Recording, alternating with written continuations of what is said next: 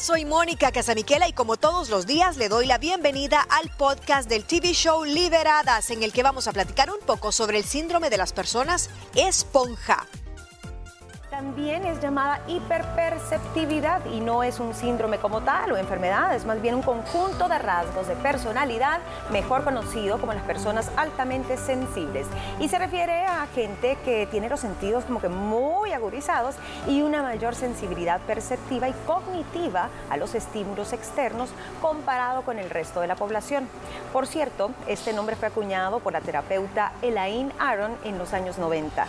Pero ¿qué rasgos caracterizan a esta personas, qué ventajas y cuáles son los inconvenientes o desventajas que tiene esta forma de ser. ¿Cómo podemos gestionar mejor las emociones para que no nos desborden? Porque esa es la clave, niñas.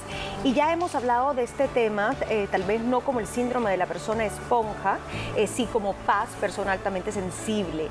Pero esto más allá de emociones, es más de ser sentimental, va más allá de ser una persona tal vez a veces muy impulsiva o muy preocupona, aprensiva. Para mí tienen muchas, muchas características interesantes en cuanto a su sensibilidad eh, visual, eh, eh, esa capacidad de apreciar arte. No sé, ¿cómo se imaginan ustedes a estas personas? ¿O conocen a alguien así?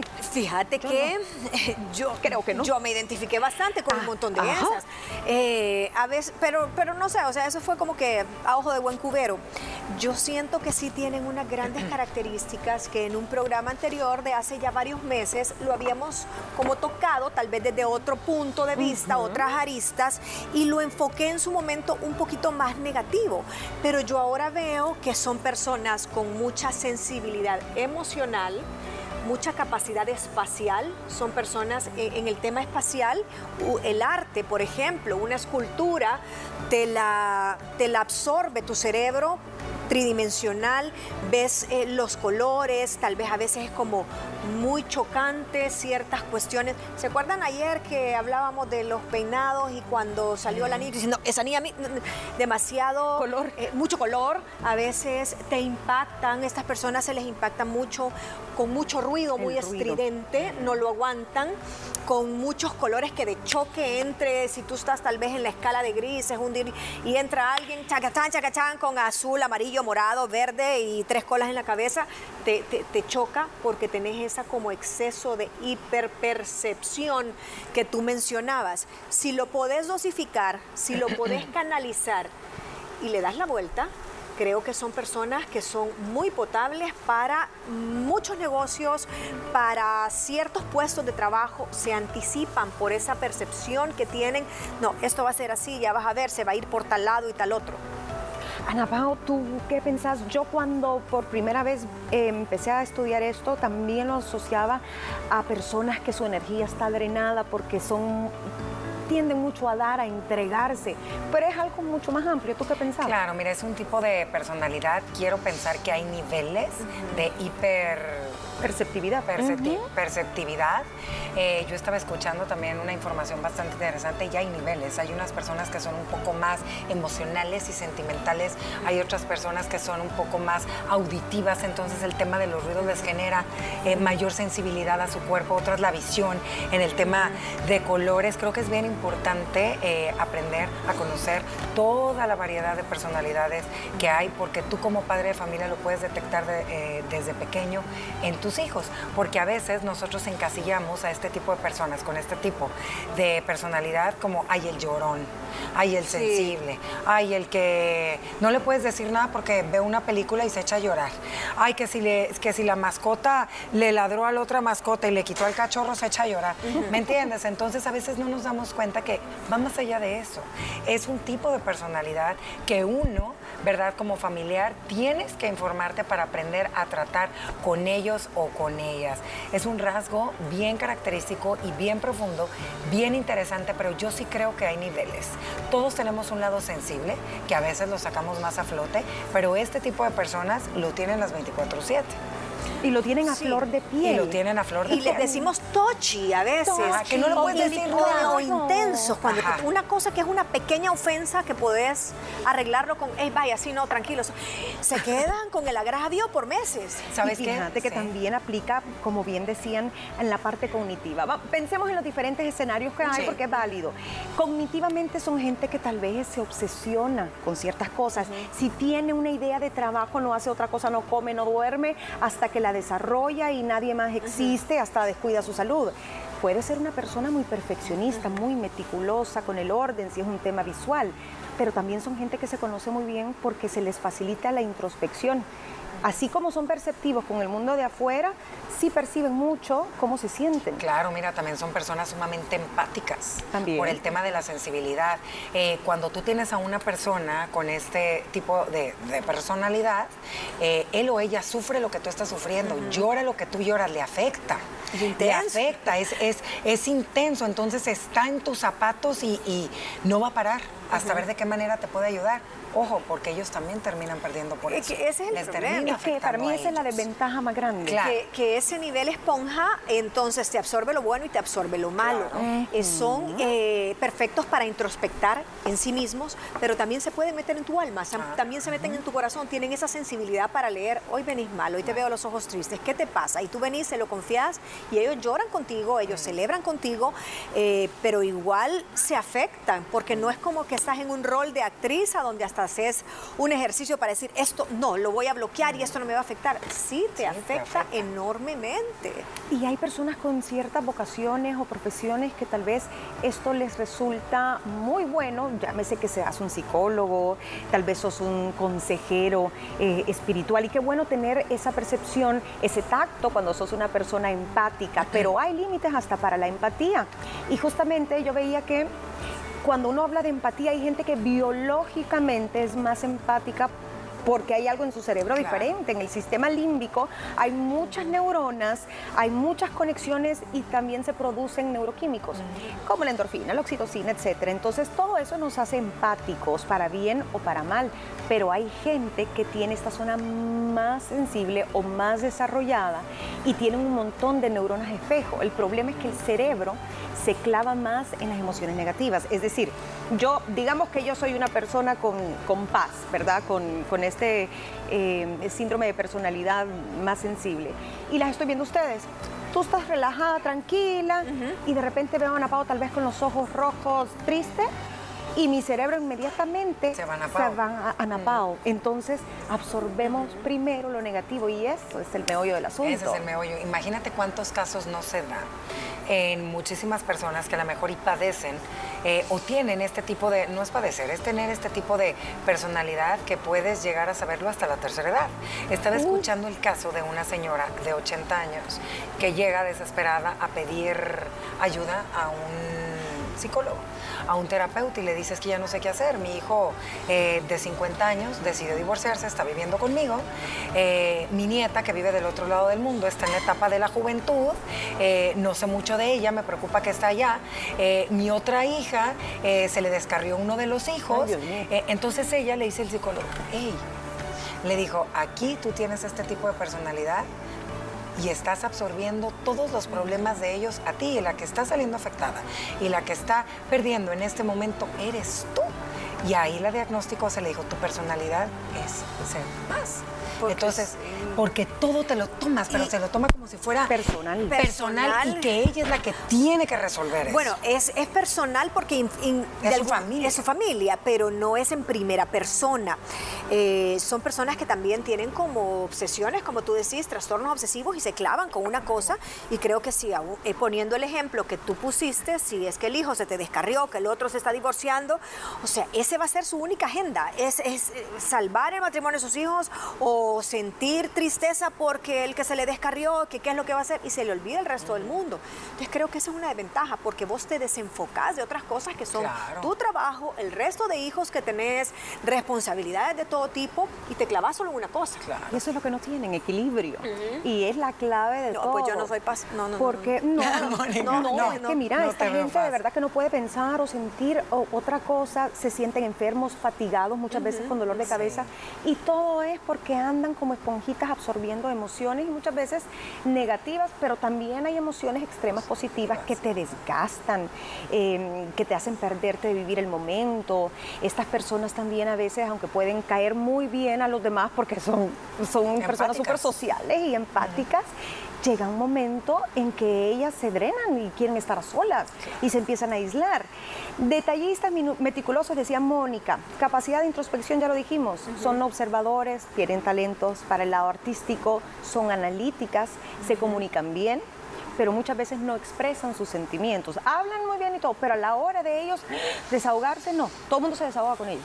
De decir qué es lo que Pero no sacan. Y ellos se quedan con lo de ellos y, con, lo de los terceros. Ajá. Mochila, claro, te drena emocionalmente. No, no, no. Y aunque sean...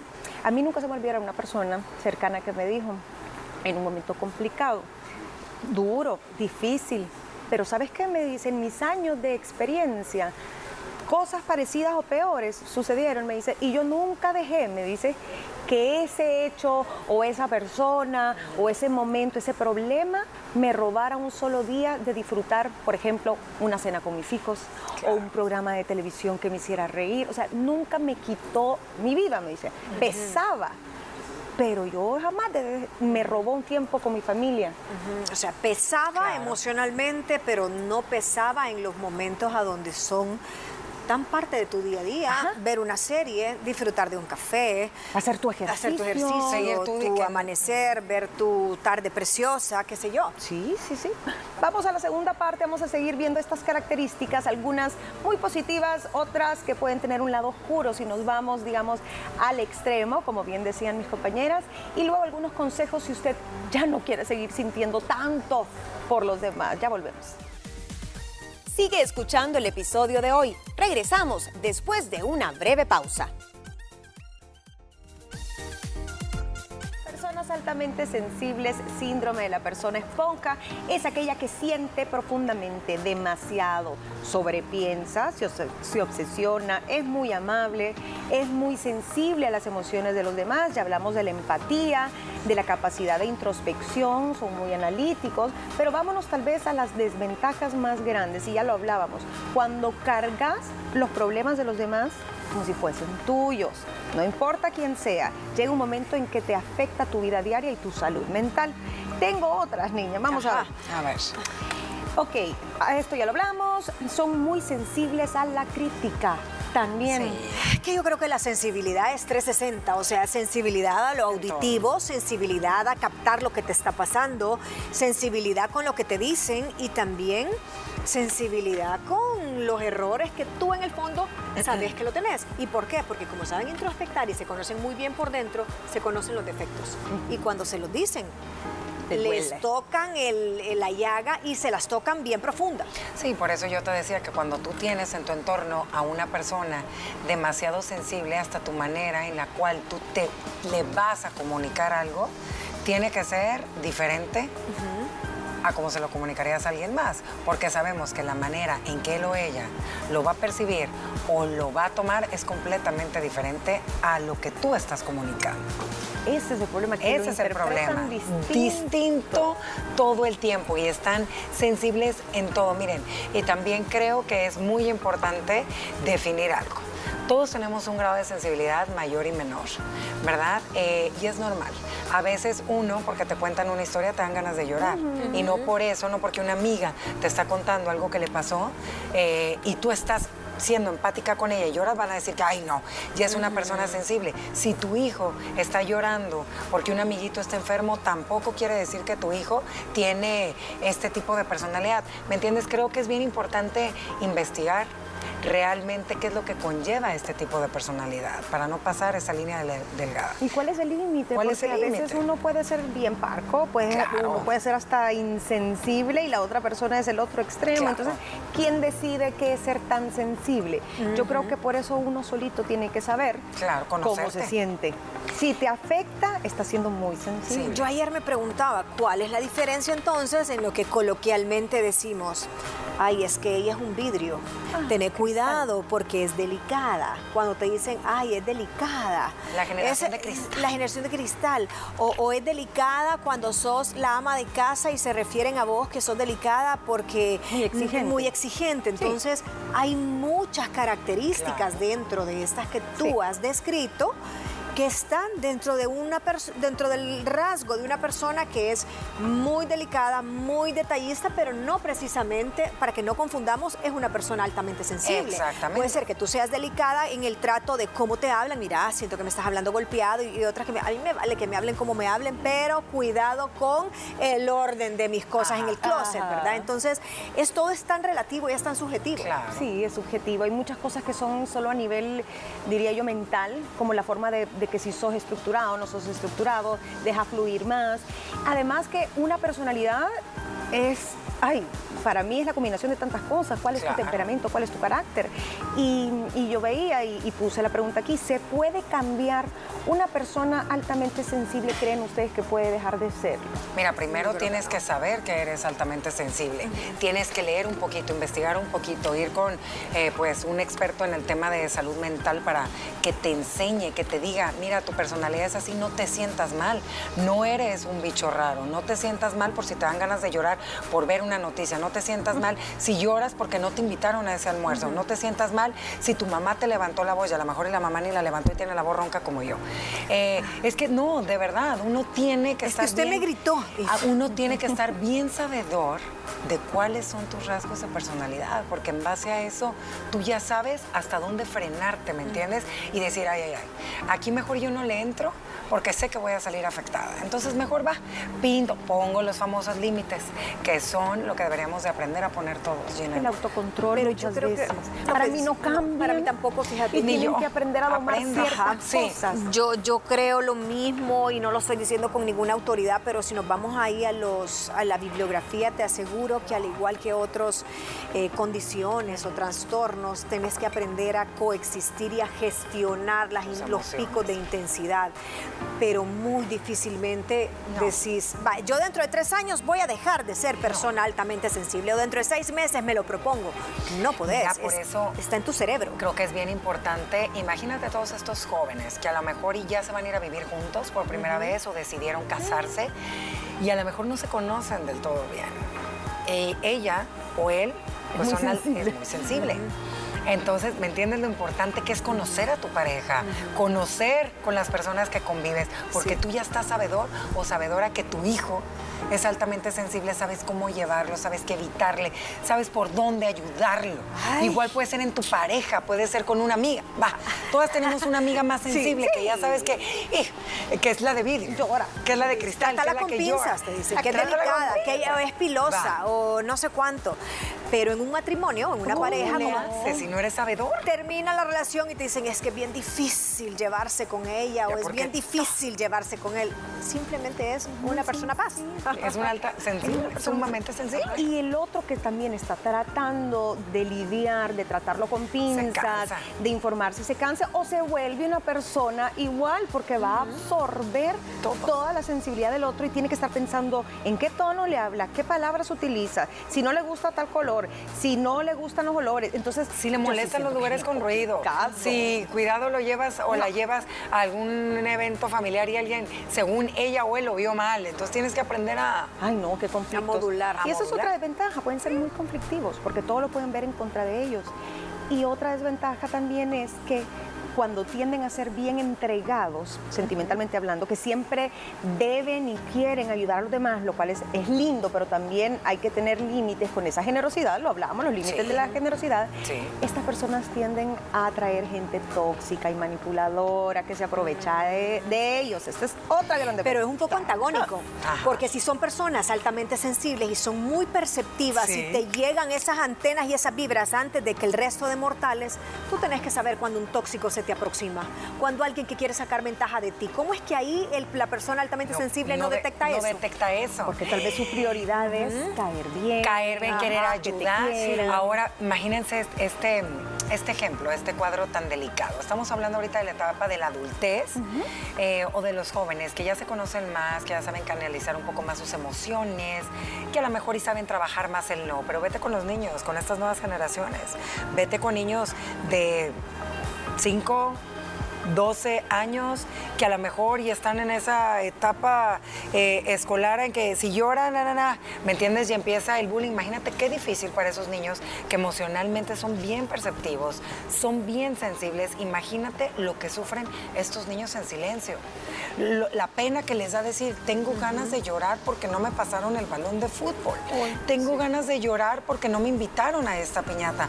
Imagínate qué difícil eso. Por eso, si algo de lo que me gusta y siempre recalco es toda la información que nosotros como padres de familia niñas podemos obtener ahorita. Porque eso se ve mucho en los colegios. Y se, ve, y se ve mucho desde pequeño. Desde chiquito. Ahora, creo que solo como adulto podés llegar tal vez a un grado ya desarrollado y ya aprendiste y lo más difícil es quitártelo.